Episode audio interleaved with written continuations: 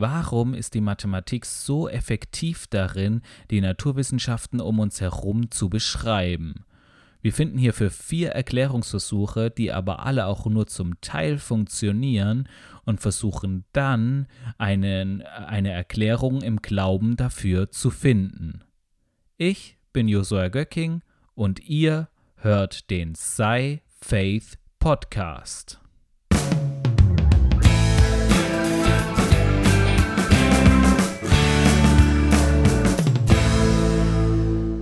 Die Mathematik ist die Sprache der Wissenschaft.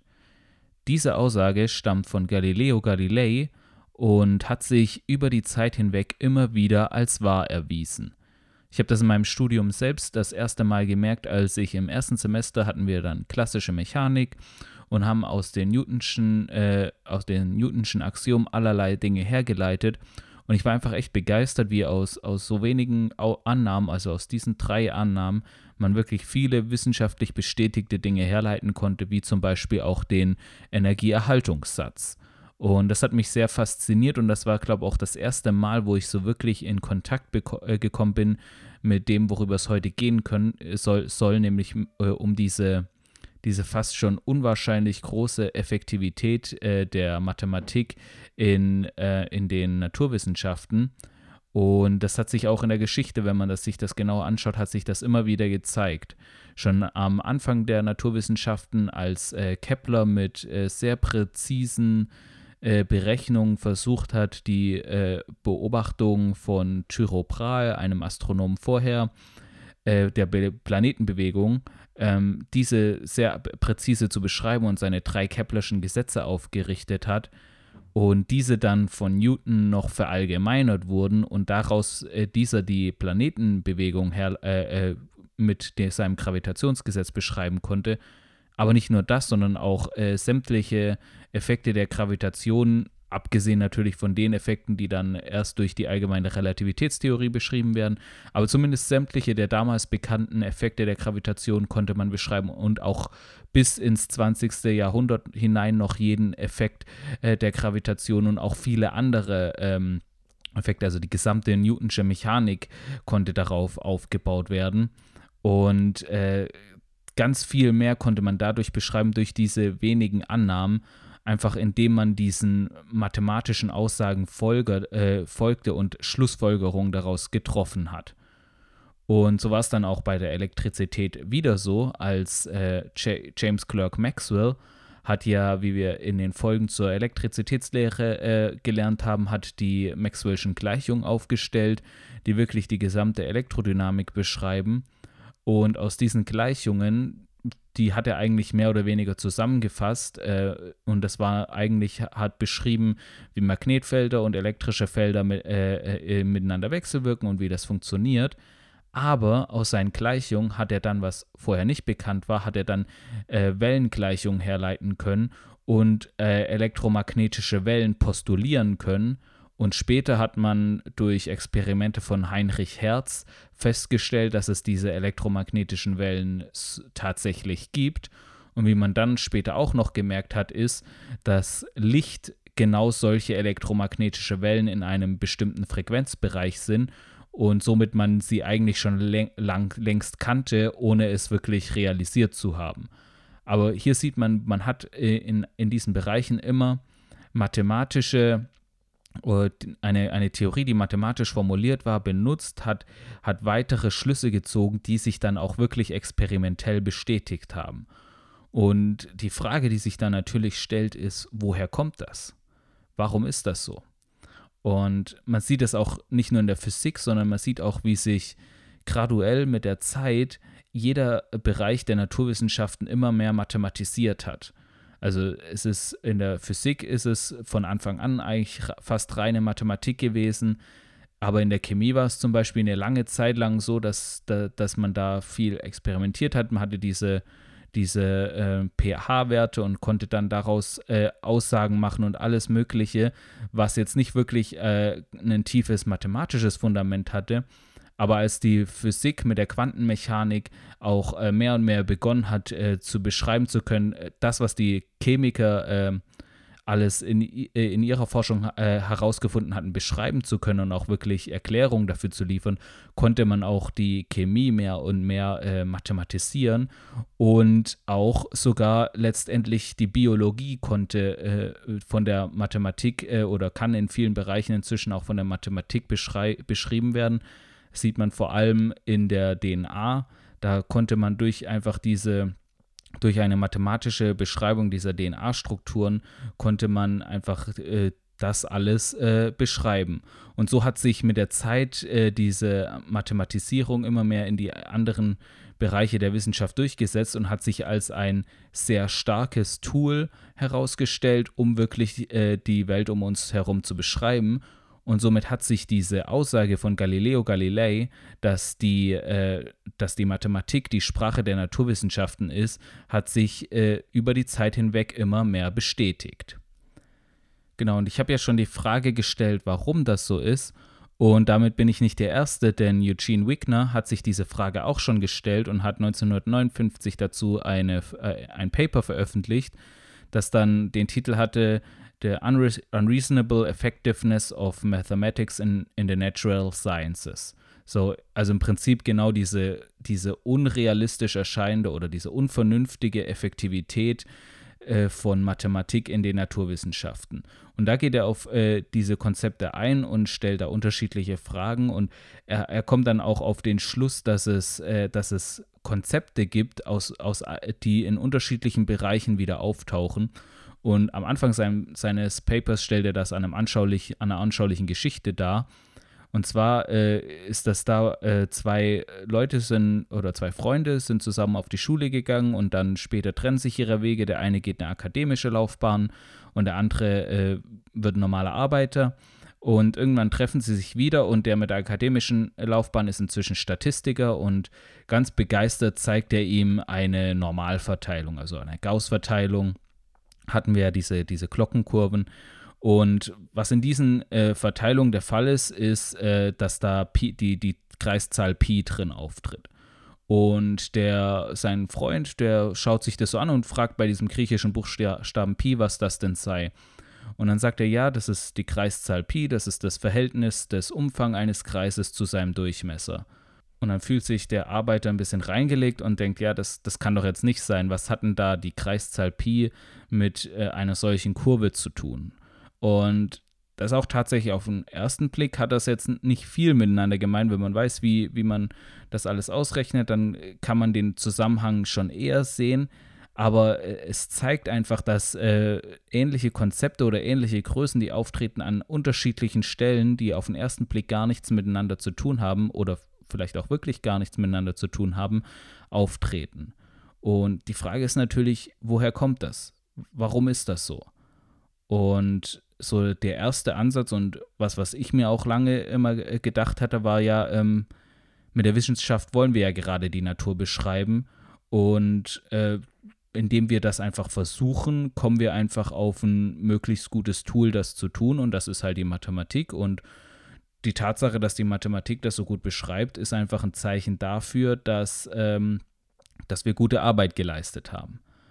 Und was da ein bisschen schon dagegen spricht, ist auch, dass die Mathematik, das ist ja etwas, was der Mensch selbst zur Verfügung hat. Das kommt ja nicht von außen. Das ist einfach, wie der Mensch denkt. Das ist einfach das logische Denken, das Denken in, in, äh, von, von, aus einem Ding das nächste folgern und so weiter. Und auch wenn man sagt, okay, das kommt einfach dadurch, dass der Mensch Teil dieser Natur ist und einfach dadurch so denkt, ähm, was auch mich davon überzeugt hat, dass das nicht die ganze Antwort sein kann, ist, ähm, wenn man die Ergebnisse sich anschaut, die man bekommt, weil meistens hatte man die experimentellen Ergebnisse, die man durch die Theorien beschreiben würde, waren meist zunächst sehr ungenau gemessen. Und dann hat man aus diesen sehr ungenauen Ergebnissen eine Theorie hergeleitet, also auch mit, mit Hilfe von Mathematik, ein mathematisches Konstrukt, das das beschrieben hat.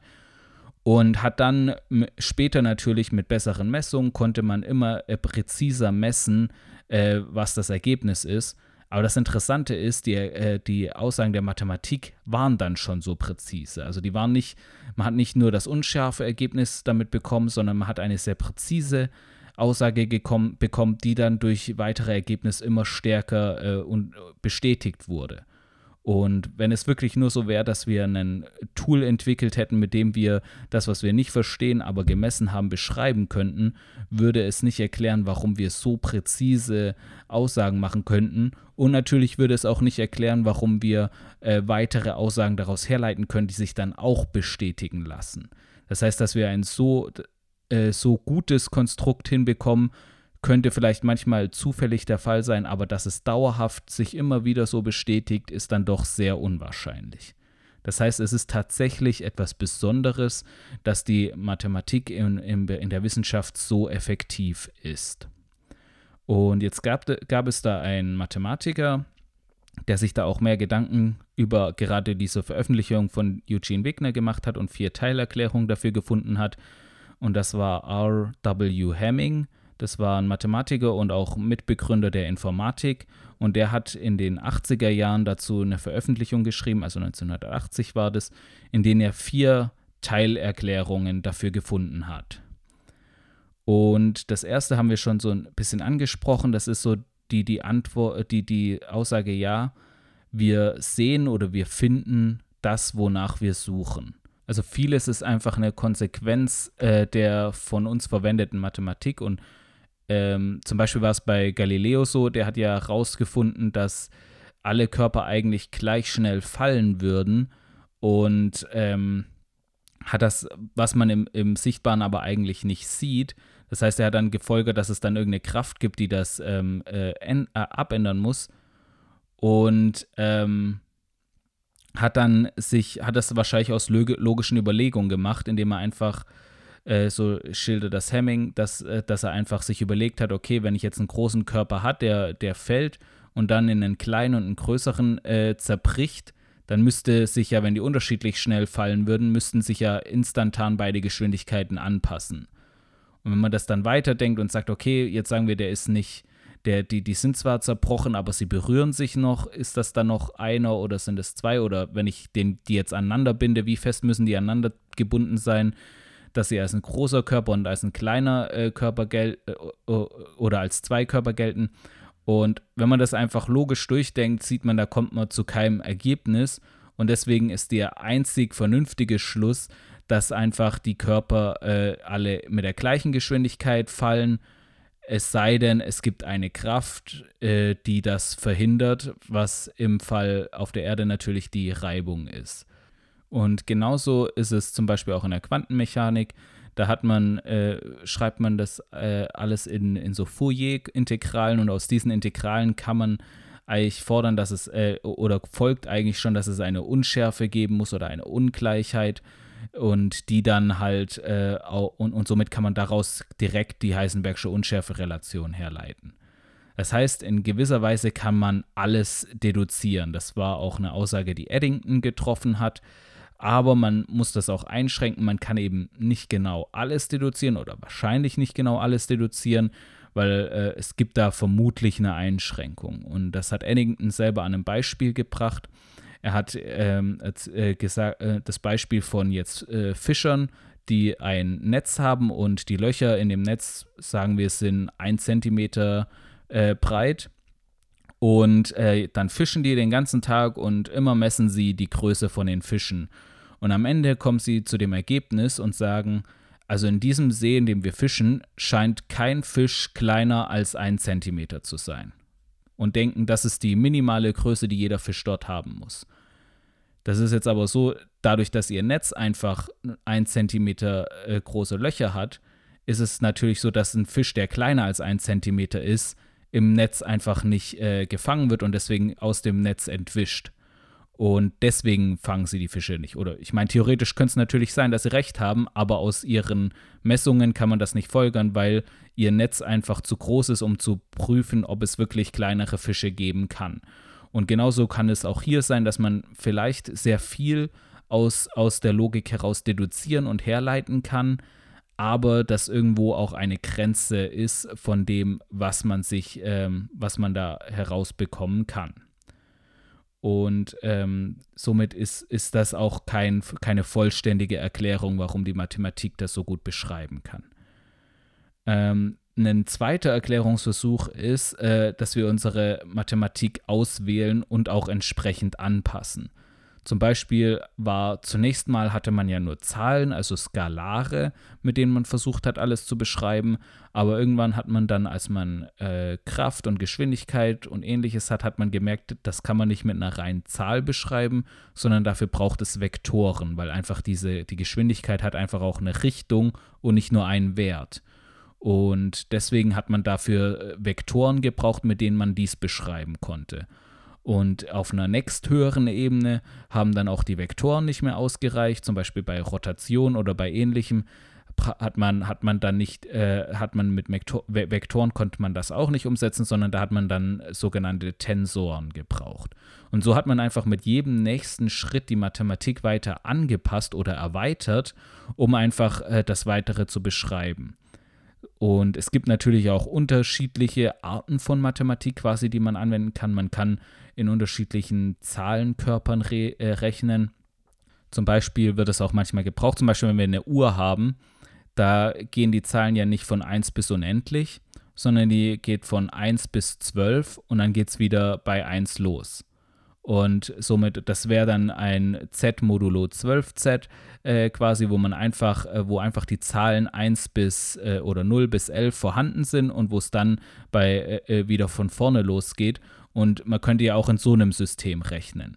Aber dass wir in einem dreidimensionalen Raum rechnen, in all diesen unterschiedlichen Eigenschaften, die wir für, für unsere Mathematik gewählt haben, liegt ja auch daran, dass wir das so von der Umgebung zurückbekommen und dass wir das daran angepasst haben und entsprechend gewählt haben. Das ist, kann es zum Teil erklären, aber es erklärt natürlich noch äh, nicht, warum gerade die gewählte Mathematik, also die Mathematik, die wir uns dann ausgewählt haben, warum die dennoch so präzise ist und so klare Vorhersagen machen kann, selbst wenn die äh, experimentellen Ergebnisse gar, noch gar nicht so genau sind. Ein weiterer Erklärungsansatz ist, dass äh, die Wissenschaft ja auch begrenzt ist und es auch nicht alles erklären kann und äh, deswegen nur verhältnismäßig wenige Fragen wirklich beantwortet und damit dieser Effekt äh, nicht so übermäßig groß ist. Was aber bleibt, ist, dass dieser Effekt dann dennoch da ist. Also diese Effektivität der Mathematik in der Naturwissenschaft ist dadurch immer noch erhalten. Sie ist jetzt vielleicht nicht so bedeutend, wie man es äh, erwarten würde, wenn die Wissenschaft wirklich alles beschreiben könnte, aber sie ist dennoch vorhanden.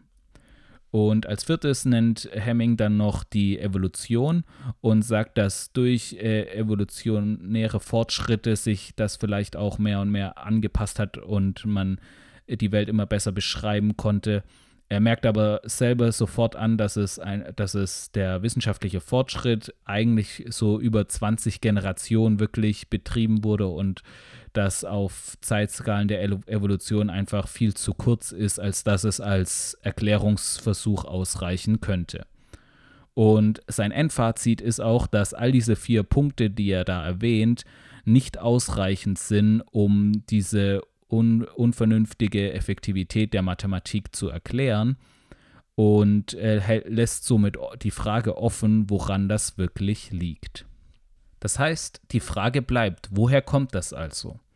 Und ich glaube, die Antwort dafür findet sich nicht in der Wissenschaft selbst, weil die Wissenschaft selbst wird ja dadurch beschrieben und kann ja nicht erklären, warum sie funktioniert, wie sie funktioniert.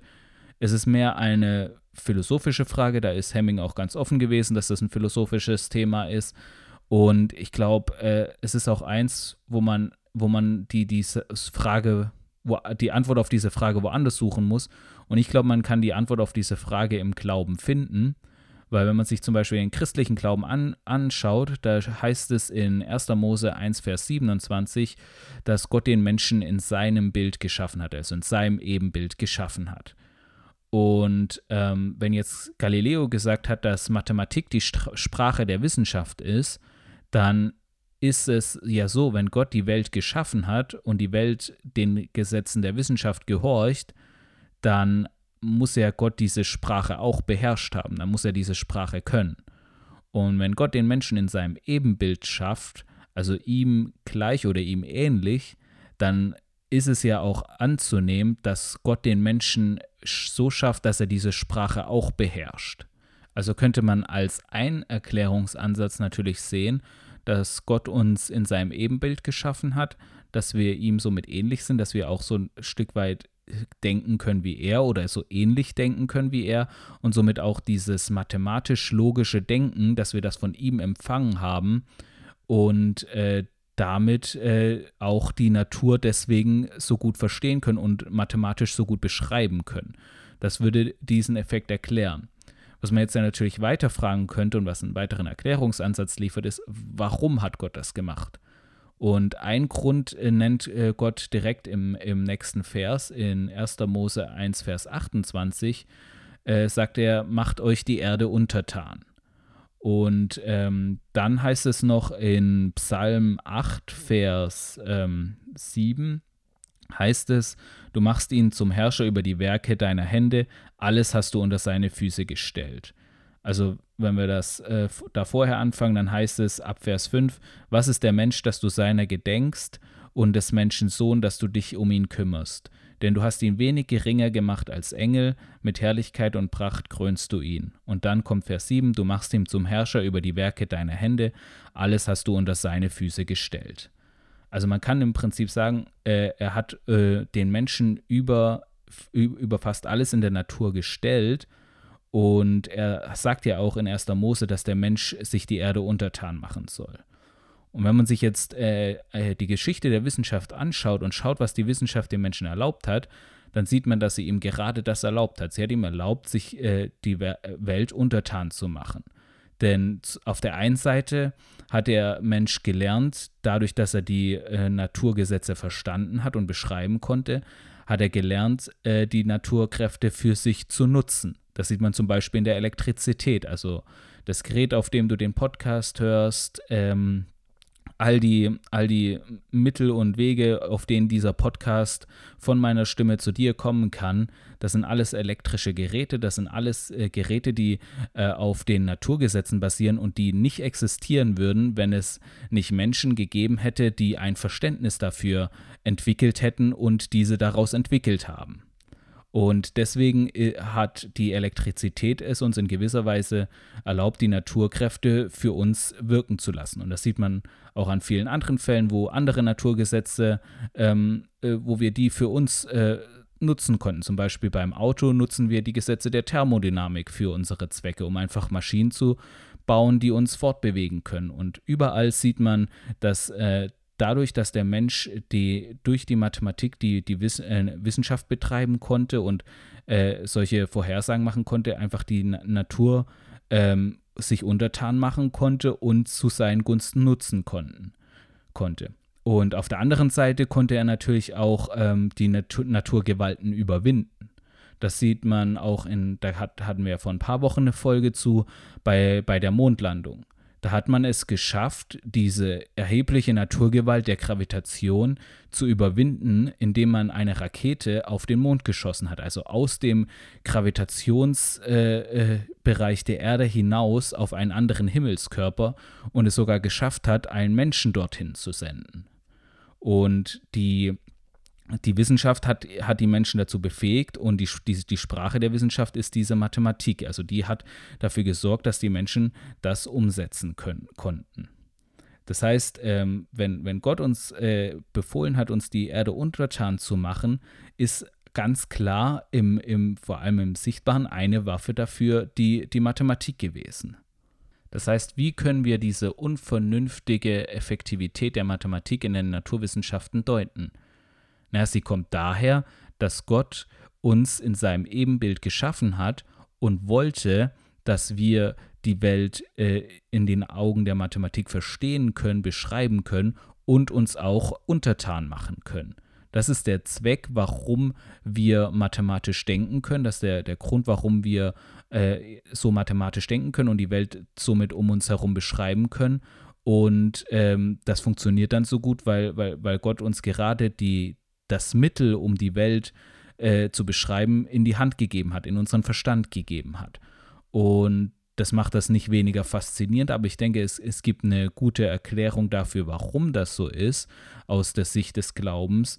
Und es ist weiterhin ein starkes Zeichen dafür, ähm, nicht nur, nicht nur dass, dass es wirklich einen Gott gibt, dass wirklich die Mathematik auch ein Stück weit darauf hindeutet, dass einfach diese, auch die Naturgesetze und dass einfach alles diesen geregelten Lauf hat, dass das, wie C.S. Lewis äh, auch sagt, da nicht nur darauf hindeutet, dass es einen Gesetzgeber gibt, sondern mehr noch darauf hindeutet, dass dieser Gesetzgeber, also Gott, den Men dem Menschen eine besondere Stellung gegeben hat, wie es auch in Psalm 8 heißt, und dass äh, diese Stellung sich auch darin zeigt, dass der Mensch eben gerade mit diesem Mittel der äh, Mathematik die Natur so präzise und genau beschreiben kann.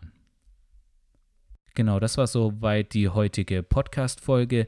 Ich hoffe mal, ihr fandet sie interessant und habt auch alles verstanden oder zumindest so grob verstanden, was an, warum dieser Effekt so besonders ist, warum es so, äh, so unvernünftig erscheint, dass die ähm, Mathematik äh, so gut in der Wissenschaft funktioniert. Wenn er es nicht ganz verstanden hat, ist auch nicht so schlimm. Ich habe auch lange gebraucht, bis ich wirklich äh, das wirklich äh, ganz nachvollziehen konnte. Und ähm, deswegen, ich hoffe, ihr, ihr konntet das aber so, die, die Ideen dahinter mitnehmen und auch verstehen, ähm, was das auch für den Glauben hin bedeutet, dass es wirklich ein Zeichen dafür ist, dass es äh, tatsächlich einen Gott gibt und dass der uns auch für einen besonderen Zweck und für einen be äh, besonderen Auftrag geschaffen hat und auch eine besondere Stellung in uns eine besondere Stellung in dieser Schöpfung gegeben hat. Das finde ich ist immer wieder faszinierend, wenn man das auch gerade an solchen praktischen Dingen sehen kann. Und genau, ich hoffe, euch hat die Folge gefallen. Wenn ihr weitere Folgen hören wollt, könnt ihr gerne äh, auf meinem Podcast vorbeischauen. Ihr könnt ihn gerne abonnieren. Ihr könnt auf meiner Webseite vorbeischauen. Da findet ihr auch viele Blogposts und vieles, viele Informationen über Sci Faith. Und einfach, wenn ihr Fragen zum Podcast habt oder Dinge, die ihr gerne im Podcast be behandelt haben wollt oder einfach ähm, einfach Dinge, die euch interessieren oder und wo ihr mehr wissen wollt, könnt ihr einfach auch gerne auf meiner Webseite über das Kontaktformular mir, mir eine Frage stellen. Da könnt ihr auch den SciFaith Newsletter abonnieren. Da werdet ihr immer auf dem Laufenden gehalten über Dinge, die bei SciFaith derzeit passieren. Also äh, ermutige euch, ich euch, das wirklich zu tun. Und diese Folge wird auch noch in einem Blogpost erscheinen, also als Blogartikel. Also wenn ihr es nochmal nachlesen wollt, könnt ihr da, darauf gespannt sein.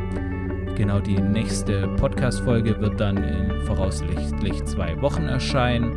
Das Thema erfahrt ihr dann. Und bis dahin wünsche ich euch einfach eine wunderbare Zeit und freue mich schon, wenn ihr nächstes Mal wieder reinhört.